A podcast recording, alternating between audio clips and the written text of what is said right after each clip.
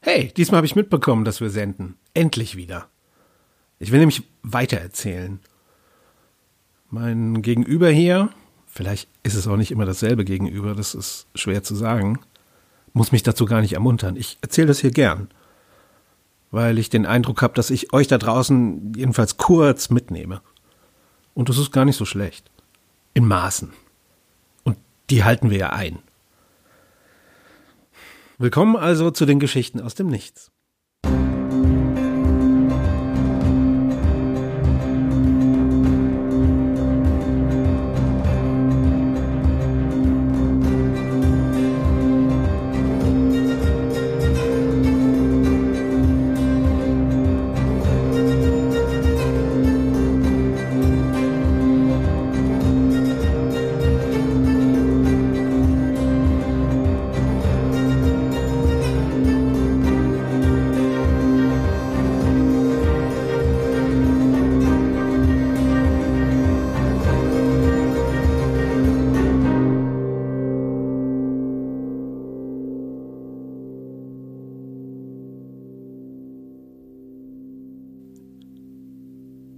Mein Name ist weiterhin geheim, auch wenn sich mein Titel häufig ändert.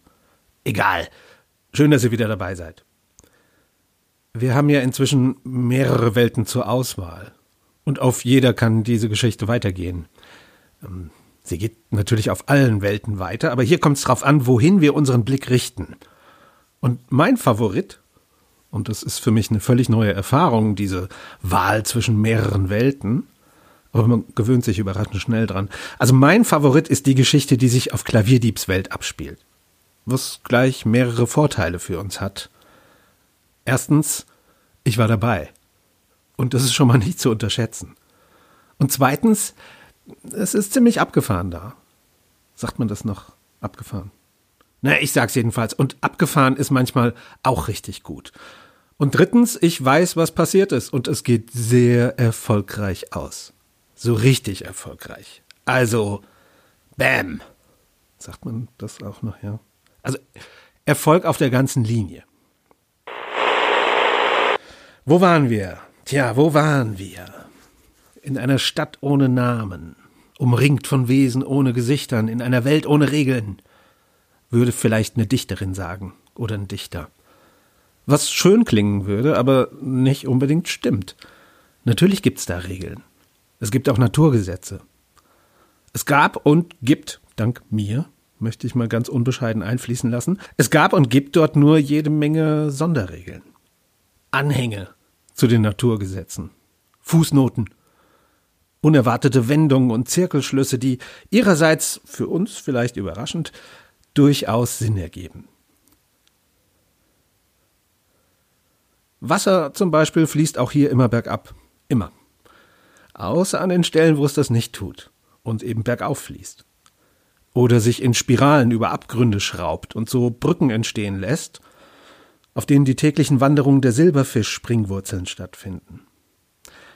Es gibt Winkel in dieser Welt, die dem Auge unglaubliche Freude bereiten, das Hirn aber derart herausfordern, dass sich fühlbare, pulsierende Knoten zwischen Schädeldecke und Kopfhaut bilden, die aber recht schnell wieder abklingen, sobald man den Blick lang genug abgewendet hat. Diese fantastische Welt ist Klavierdiebs Spielbrett. Die Eiswüste neben der Sandwüste, die schwebenden Berge, die lebenden Inseln, der singende Schlund am Rand der Feuerwälder, jeder Blick ein perfektes Prog-Rock-Albumcover. Jeder Blick ein Experiment. Und oft genug muss dieses Experiment frühzeitig abgebrochen werden. Ich bin mir nicht sicher, wie oft ich auf meinem Weg zur Stadt der Monumentalwürfel. Ja, diese Stadt in der ich mich gerade befinde, da wo der Showdown jetzt stattfindet. Gebäude so groß wie Berge, Würfel, Quader, Kugeln, alles künstlich geschaffen, von den Bewohnern der Stadt aus dem Gebirge rausgeschlagen, bis eben kein Gebirge mehr da war, nur noch monumentale Würfel. Und Kugeln, ja. Aber ist nicht eine Kugel auch nur ein Würfel ohne Kanten? Nee? Okay. Naja, Details. Wer braucht Details, wenn man der Gegenseite gegenübersteht?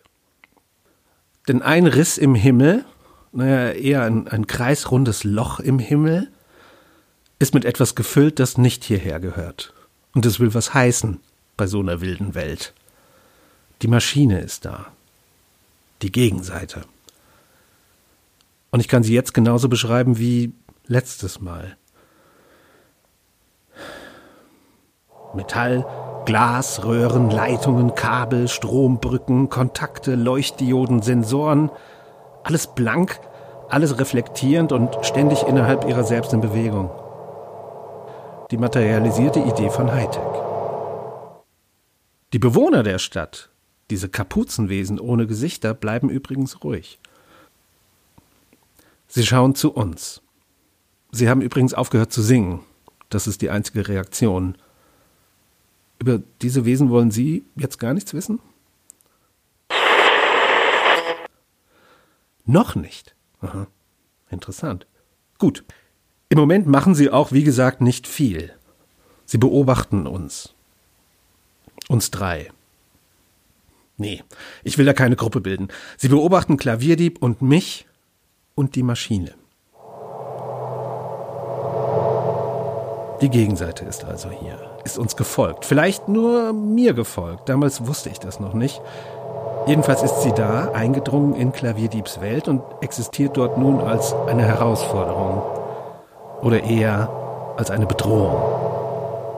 Es ist schon verwunderlich, sogar hier, wie eine aus unbelebtem Material hergestellte Maschine so ein durchdringendes Gefühl von unerbittlicher Geringschätzung ausstrahlen kann. Und damit, damit können wir Fleisch- und Blutler am wenigsten gut umgehen. Ich bin da mal wieder keine Ausnahme. Ich blicke auf und will sofort meine Fäuste auf diesen mechanisierten Makel dort oben abfeuern. Das schießt mir durch den Kopf. Erste Reaktion. Ja, vielleicht auch die zweite. Auf jeden Fall unter den ersten fünf meiner Reaktionen. Und ich meine nicht prügeln mit den Fäusten. Nein, ich will meine Fäuste abfeuern. Wie Raketen. Wie es diese Riesenroboter in Comics und Serien tun. Und ich bin mir nicht sicher, ob dieser Gedanke von mir allein stammt, aber wer weiß das schon? Niemand, richtig? Jedenfalls reagiert mein Körper auf meinen Wunsch und das ist wirklich ein seltsames Gefühl. Denn sobald ich daran denke, boah, Faustraketen abfeuern, werden meine Fäuste warm und größer und vibrieren. Und ich spüre, dass sich die Handgelenkknochen spreizen. Alle. Ein wirklich ekelhaftes Gefühl. Mit Knochen habe ich es ja so gar nicht. Also höre ich auf, daran zu denken. Warum das geschieht mit den Fäusten? Weil das Klavier die zur Welt ist und er mir gewisse Sonderrechte bei den Naturgesetzen gewährt hat. Sie erinnern sich. Aber mit meinen Fäusten will ich immer noch was machen. Vielleicht doch einfach prügeln. Und ein Blick auf das gigantische Technikkonstrukt am Himmel beweist mir, dass meine Fäuste, dass ich insgesamt viel zu klein bin. Und als Reflex beginne ich zu wachsen. Einfach so.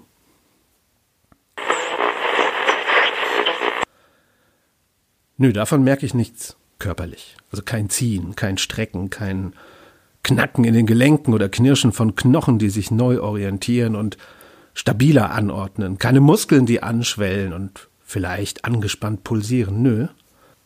Die Welt um mich herum wird kleiner. Das ist alles. Perspektive mal wieder. Die Welt wird kleiner und das bedeutet wohl im Umkehrschluss, ich wachse. Mag den kleinen Geist zufriedenstellen. Aber auch der kleine Geist wächst ja mit. Lucy wächst übrigens nicht mit. Aber während ich mich selbst gigantisiere, schiebe ich den gefährlichsten Hund zweier Welten sanft in die Brusttasche meines Hemds. Sie nimmt das gelassen hin. Sie ist cool. Ich wachse weiter. Und kurz danach bin ich so groß wie Klavierdieb, also gewaltig. Auf Augenhöhe mit den Monumentalgebäuden, Berggipfel hoch und Warum jetzt zu Immi? Verstehen Sie nicht, die Gegenseite ist da. Ich bin in Klavierdiebs Welt und plötzlich taucht da die Gegenseite auf und ich bin aktiv mit dabei. In groß. Warum reden wir jetzt über Emi? Lassen Sie es hier bleiben. Klimax und so. Ja? Gut. Also Klavierdieb schaut ebenfalls zum Himmel, mit allen drei Köpfen zu der Maschine hin und sagt, das ist meine Welt. Und schnippt das Ding weg. Ja, ehrlich gesagt, er hat nicht mal geschnippt. Schaut hoch, sagt, das ist meine Welt und weg ist das Ding. Flupp. Ja, was sage ich? Auch das ist noch schön geredet. Es macht nicht mal flupp. Gegenseite da, Klavierdieb sagt nein, Gegenseite weg. Klimax.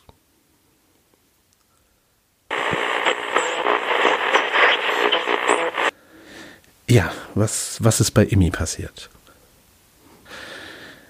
Das ist ein wenig knifflig mit der Zeit was wann parallel gelaufen ist oder nicht, weil Imi mir ja diese Sachen dann erzählt hat. Aber was genau jetzt? Ach, das wissen Sie. Aha. Gut. Imi steht also wieder hinter der Theke im Späti und Lisbeth kommt rein. Was nicht oft vorkommt. Aber sie sieht aus wie immer. Metal-Aufnäher auf der Kittelschürze und Ja, Sie kennen Lisbeth. Aber heute geht sie am Stock. genau. Das fragt Emi auch. Lisbeth, warum gehst du am Stock? fragt er. Und sie wischt das mit einer wüsten Handbewegung vom Konversationstischlein. Parole? fragt sie. Parole, Paroli, pariert Emi. Nostalgie, verstehen Sie? Manchmal funktioniert Nostalgie. Bei Hustenbonbons aus den 90ern ist das allerdings so eine Gratwanderung. Lass stecken, Emi, sagt Lisbeth. Hier funktioniert's also nicht. Kennst du die Parole? Nein, sagt Emi, jetzt ebenfalls ernst geworden. Das ist schlecht, murmelt Lisbeth. Naja, vielleicht auch gut. Das heißt, du bist noch nicht so tief drin. Schlecht ist es allerdings, weil das bedeutet, dass ich nicht offen mit dir reden kann. Lisbeth, wir kennen uns seit wie lange jetzt? Mehr als 15 Jahren? Sagt Emi, und ich glaube ihm, dass er ehrlich verblüfft war und auch ein wenig verletzt. Er sieht sich so ein bisschen als, naja, gute Seele des Hauses wäre jetzt zu hoch gegriffen.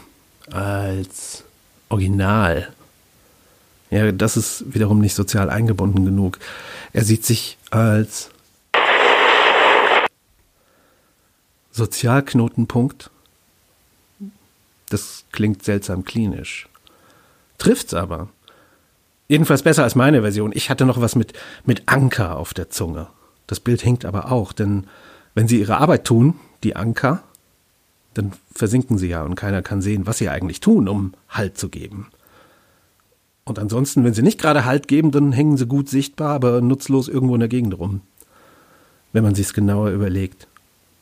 Ist aber eventuell überanalysiert. Passiert mir manchmal. Vielleicht zu oft. Ja doch.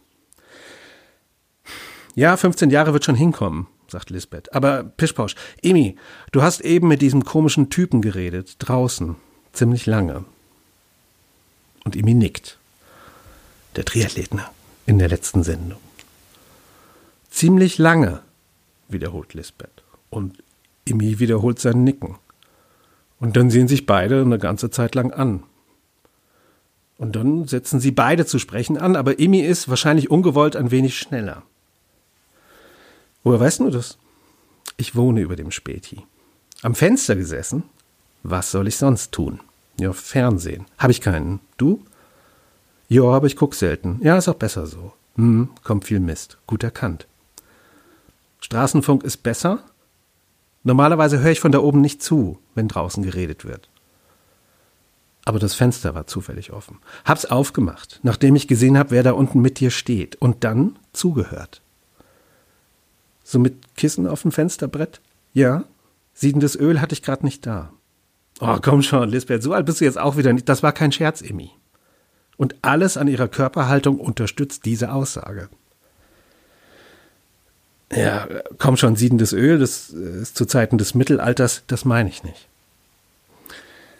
Was meinst du denn dann, Lisbeth? Halt dich von ihm fern. Und nach dieser Wendung hat Immi keinen neuen Satz, was selten vorkommt. Lisbeth bemerkt das auch, lächelt aber nicht. Ich kann dir nicht mehr sagen, halt dich von ihm fern. Immi streckt sich und kratzt sich am Kopf, so hinten, Hinterkopf. Und langsam, als müsste er seine Gedanken kurz durchkämmen. Woher kennst du den Typen? Von früher. Wieder eine Zeit, in der sich beide gegenseitig in die Augen sehen. Ich will hier mal eins klarstellen, die beiden mögen sich. Normalerweise, so wie, so wie gute Nachbarn sich halt mögen. Gut, es ist schon so ein hierarchisches Mögen. Verkäufer, Käuferin, Ladenbesitzer und alte Hausbewohnerin. Wunderliche Metal-Oma und nachts um drei Bierverkäufer. Also für jeden von ihnen nicht so ganz auf der eigenen Augenhöhe, aber Augenhöhe liegt eben im Auge des Betrachters. Wahrscheinlich lässt sie ihm deswegen beim nächsten Satz den Vortritt. Und er sagt, Hast du ihn mal gebabysittet? Ich habe nie gebabysittet. Hm. Kennst ihn von der Arbeit? Ich bin in Rente. Wo hast du denn vorher gearbeitet? Im Krankenhaus. Schwester, Stationsoberärztin, Shovi. Entschuldigung, da bin ich ins Schubladendenken verfallen. Kein Problem, sagt Lisbeth. Passiert vielen. Schön, dass du's merkst. Und wieder sind sie irgendwie mit ein paar Worten, aber unausgesprochen, in einer Pattsituation. Und das ist der Zeitpunkt, an dem Klavierdiebs Welt anfing unterzugehen. Oh ja, mit allem drum und dran. Und völlig unvermittelt. Die Gegenseite war verschwunden. Und plötzlich beginnt der Untergang. Der Himmel wird schwarz vor dicht gepackten Schwefelgewitterwolken, wie aus dem Nichts. Und die Erde bebt und Risse klaffen auf, gezackt, wie aus dem Erdinneren heraus mit gigantischen Säbeln in die Kruste geschlagen und die monolithischen Gebäude schwanken und Tiere flüchten und Pflanzen schreien und die Bewohner der Stadt die bleiben seltsam ruhig. Soweit ich das aus meiner Position der Riesenhaftigkeit erkennen kann. Sie rennen jedenfalls nicht hin und auch nicht her. Und die schwarzen Löcher ihrer Kapuzen, weil Gesichter kann man ja nicht mehr erkennen, wenn man direkt vor ihnen steht, sind uns zugewendet. Alle blicken zu Klavierdieb auf und zu mir. Niemand von ihnen kniet, das sei übrigens mal deutlich erwähnt. Das erscheint mir wichtig. Und dann brechen die Vulkane aus, erratisch diesmal, nicht synchron. Und in all dem Chaos steht Klavierdieb still über allem. Ein paar Tentakel zucken im Sturm, aber ich schätze, das ist nur für den Effekt. Die drei Köpfe sehen nämlich interessiert in jede Richtung und die Augententakel in alle anderen Richtungen. Und ich schreie Gegenseite. Ich werde langsam besser mit der Sprache. Tarantelkorken, wo besonders saftig. Wie gesagt, Besser, nicht gut. Oh, das hier? fragt Klavierdieb, während Uranheuschrecken in Schwärmen über das Land kommen. Und ich nicke wild. Zustimmung, brüll ich. Nein, nein, sagt Klavierdieb, als das Rückgrat der Berge von den sechs Krallen der Nachtsirenen zermalmt wird. Und ich kurz, eine Femtosekunde oder kürzer überlege, woher ich das alles weiß, aber zu keiner Antwort finde. Das ist nicht die Gegenseite, am Horizont erscheinen Ungeheuer, für die mein Hirn dann doch keinen Namen findet. Selbstschutz, instinktiv, nehme ich an. Das bin ich, sagt Klavierdieb. Die Ungeheuer springen in wuchtiger Zeitlupe kreiselnd bis zum Firmament. Jetzt, wo die Gegenseite diese Welt entdeckt hat, Klavierdieb legt nachdenklich mehrere Jochbeine in Falten, mag ich sie nicht mehr haben. Und da kann ich ein paar Ideen ausprobieren, die ich hier bisher zurückgehalten habe. Die kreiselnden Schrecken fallen vom Himmel herab und bohren sich tief, tief in den Erdmantel. Und glühendes Eis schlängelt aus dem Einschlagtunnel heraus und kreischt gellend seine Abscheu in die Welt, die zwischen den Flüssen Halt findet und dann geduckt, aber flink und vielbeinig in die Wälder sprintet. Aber, brüll ich, aber. Und die Kapuzenwesen sehen weiter zu uns hoch. Sie erscheinen mir jetzt dichter aneinandergedrängt zu sein als vorher. Und mit ihren Strahlenwaffen und Armbrüsten wehren sich diejenigen von ihnen, die am Rand der Gruppe stehen, gegen die erste Vorhut der Säurepanzer, die sie im Schatten der Wurmschirme umstellt hat. Nee, ist besser, wenn Sie da nicht weiter nachfragen, vertrauen Sie mir. Klavierdieb, brülle ich also, und in höchster Konzentration, mit den richtigen Worten, sage ich, hör auf mit dem Scheiß. Und die Zeit bleibt interessiert stehen.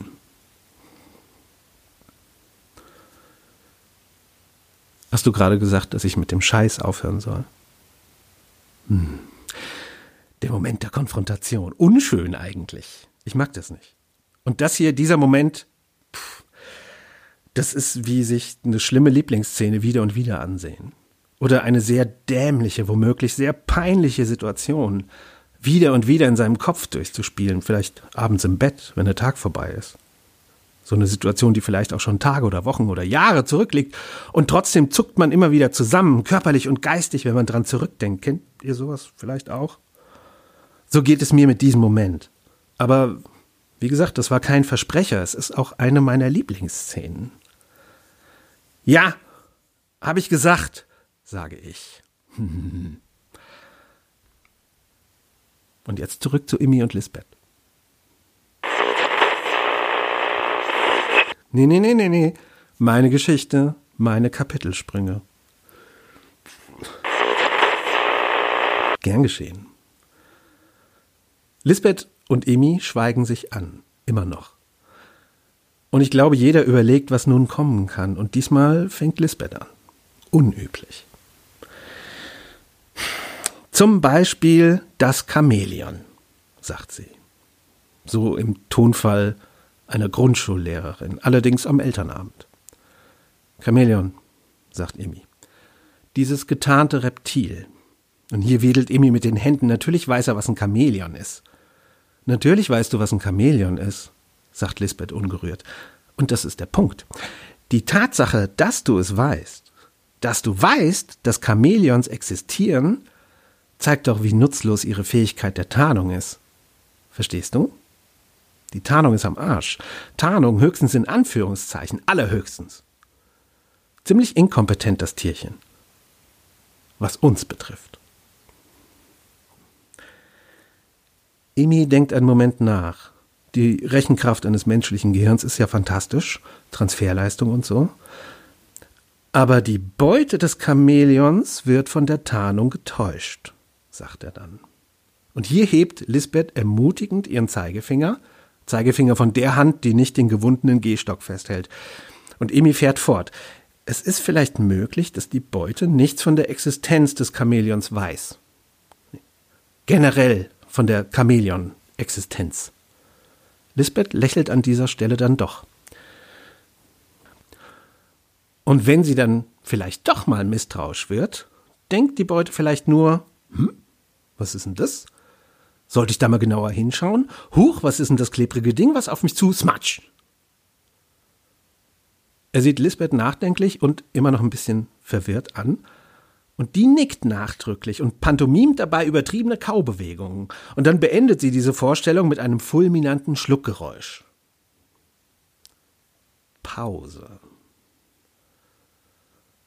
Kein anderer Kunde betritt in der Pause den Laden. Und die Pause dauert an. Willst du ein paar rumkugeln? fragt Emmy, vielleicht um die Pause zu beenden. Vielleicht aber auch aus anderen Gründen, wer weiß das schon genau. Nein, sagt Lisbeth, ohne das höflichere Danke am Ende der Aussage. Nein, ich will, Emmy, dass du dich von dem Typen fernhältst. Ja, aber der Brocky wirkte doch ganz nett gegen Ende. Seltsam, ja, aber da hat sie was getan während unserer Unterhaltung. Und hier werden Lisbeths Knöchel weiß. So fest umklammert sie den Gehstock. Ich weiß nicht, wie ich noch deutlicher werden kann. Und bei jedem Wort pocht sie mit dem Stock auf den Boden. Hat das was mit dem Geschehen im Keller zu tun? fragt Immi in einem, wie er mir später sagte, entspannten Tonfall. Und die Zeit friert auch hier ein. Naja, hier, hier bildlich gesprochen. Nicht so wie sonst, wenn ich das sage. Aber hier, ja, hier stehen sich zwei Menschen gegenüber, die beide etwas vom anderen möchten, ohne einen Hebel zu haben. Das kann funktionieren. Und funktioniert oft, so im Alltag, wenn es um nichts geht oder um nichts Wichtiges. Und hier funktioniert es nicht. Lisbeth bewegt sich als Erste wieder und sie fuchtelt mit dem Stock rum. Warum versuche ich das hier eigentlich? Warum? Ich kann dir nicht mehr sagen, okay? Geht nicht. Geht nicht. Sie deutet mit dem Stock auf Immi. Dir nicht. Und dann wedelt sie den Stock in Richtung Schaufenster. Denen da draußen nicht. Niemandem. Und dann, beim Rückschwung, verhakt sich der Stock in so einem Zeitschriftenständer. So ein Drehständer für Zeitungen und Romanheftchen. Niemandem kann ich was sagen. Und der Schwung der alten Dame reißt den Zeitungsständer um. Yellow Press und Wochenschwälbchen fallen zu Boden, vom Krachen der Drahtkonstruktion mit Blechfuß begleitet. Und Imi ist hinter dem Tresen hervorgesprungen. Und Lisbeth rüttelt einmal, zweimal am Stock, aber der ist verhakt und sitzt fest. Scheiße, kommt es von Lisbeth. Lisbeth, kommt es von Imi. Was ist denn hier los? kommt es vom Eingang her. Kundschaft. Und Kundschaft stört immer altes Einzelhandelsmotto. Nix ist los, sagen Immi und Lisbeth wie aus einem Mund, und dann guckt sie ihn an und lässt den Stock los und sagt Entschuldigung für die Sauerei. Und stapft am Kunden vorbei aus dem Laden.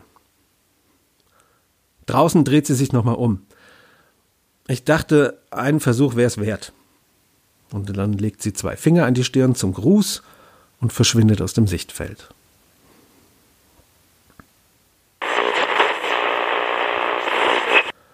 Hm, da geht's gleich noch weiter.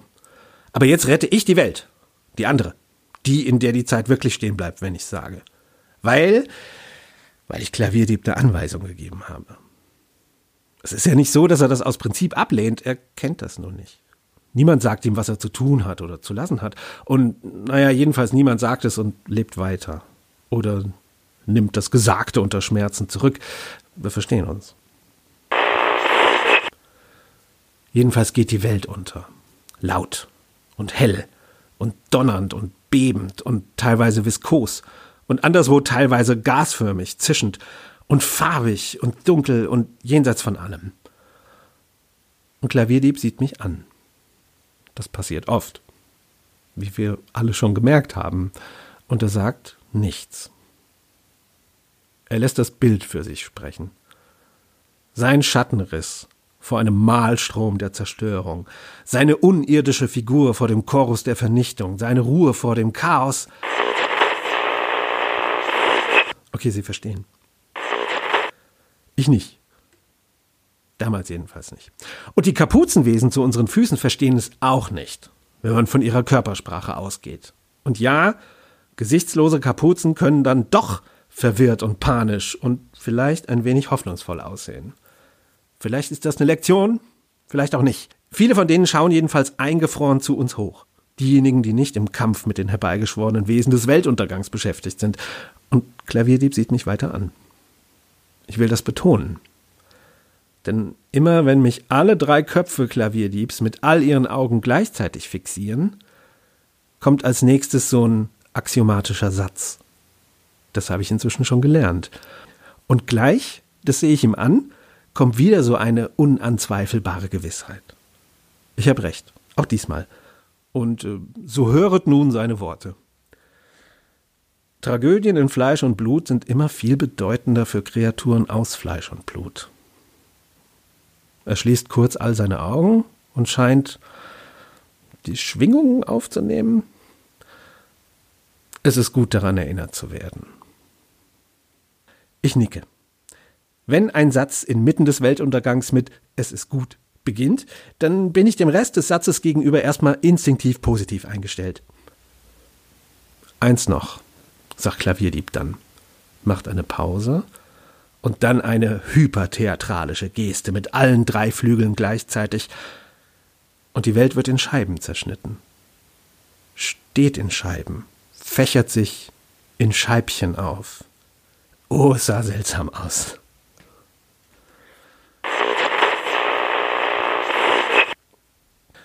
Alles ging in die Breite. Fein aufgefächert, fein in Scheiben gesägt, geschnitten, Berge, swisch, swisch, swisch, wie eine Girlande aus Querschnitten auseinandergezogen und Häuser, zack, wie Bilder eines riesigen MRTs hintereinander hochkant gestapelt, mit, mit Leerraum dazwischen. Und die Lebewesen, jedes in Scheiben geschnitten.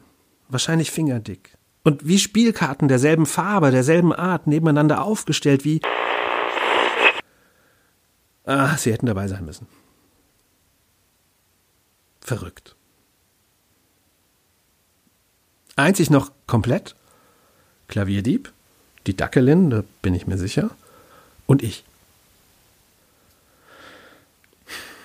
Das wollte ich noch mal ausprobieren. Hübsch, sagt Klavierdieb, ziemlich zufrieden mit sich selbst. Magst du sie haben? Und ich verstehe ihn, als würde er in mein Ohr flüstern. Wen denn? frag ich, schwer von Begriff, aber das ist vielleicht verständlich, wenn man plötzlich seitlich in Lebewesen hineinsehen kann, scheibchenweise. Dir scheint etwas an ihr zu liegen. Mir nicht mehr. An wem denn? frag ich hemmungslos überfordert, weil sich einige Lebewesenscheiben allen Umständen zum Trotz zu bewegen scheinen. Hm, macht Klavierdieb. An dieser Welt. Dir liegt etwas an ihr. Ja, nicke ich ebenso überdeutlich zurück. Und dann ist es schon wieder vorbei. Die Scheibchen fahren wieder zusammen und verbinden sich, und Klavierdieb schnippt auch diesmal nicht. Der Weltuntergang hört einfach auf.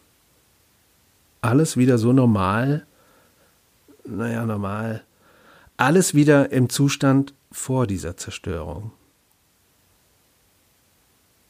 Dann gehört sie ab jetzt dir, sagt Klavierdieb. Was? Kümmere dich gut um sie. Oder auch nicht. Es ist jetzt deine Welt.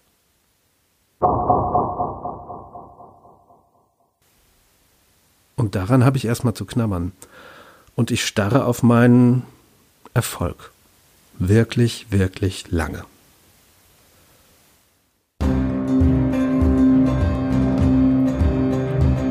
Nee, nee, nee, hier noch nicht. Einen kleinen Moment noch bitte. Wir müssen nicht abrupt enden, oder? Mit, mit Imi war ich noch nicht fertig. Der räumt nämlich seinen Laden auf. Den umgeworfenen Zeitschriftenständer und dann bedient er den Kunden und dann ist er wieder alleine und es ist Ordnung geschaffen und da liegt nur noch Lisbeths gewundener Gehstock rum. Auf dem Boden. Und als er ihn so betrachtet, beginnt sich das Holz zu bewegen wie ein aufwachender Wurm. Ein Holzwurm. Also ein, ein Wurm aus Holz. Und er schiebt sich, windend und kriechend, zur Eingangstür hin. Und was denkt sich Emmy? genau das. Und ohne zu zögern, und das ist beachtlich, ne? Soweit ist es schon gekommen. Aber, oder war es schon immer soweit? Ohne zu zögern geht Immi dem sich windenden Stock hinterher.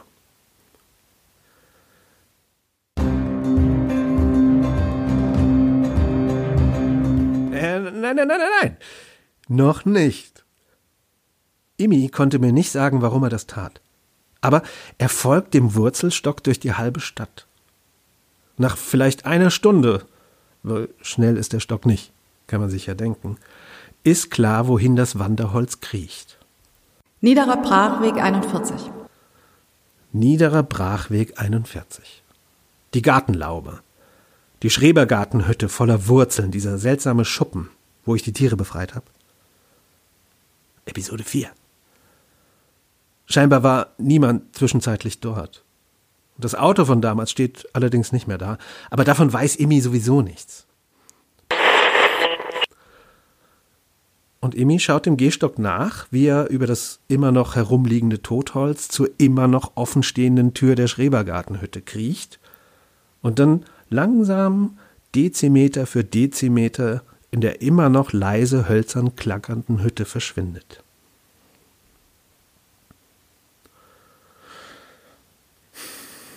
Vielleicht sollten wir hier dann doch Schluss machen für heute. Emi geht dem Stock hinterher. Er betritt jetzt die Hütte. Ich werde wieder hier sein, ihr hoffentlich auch. Bis dann. Ciao.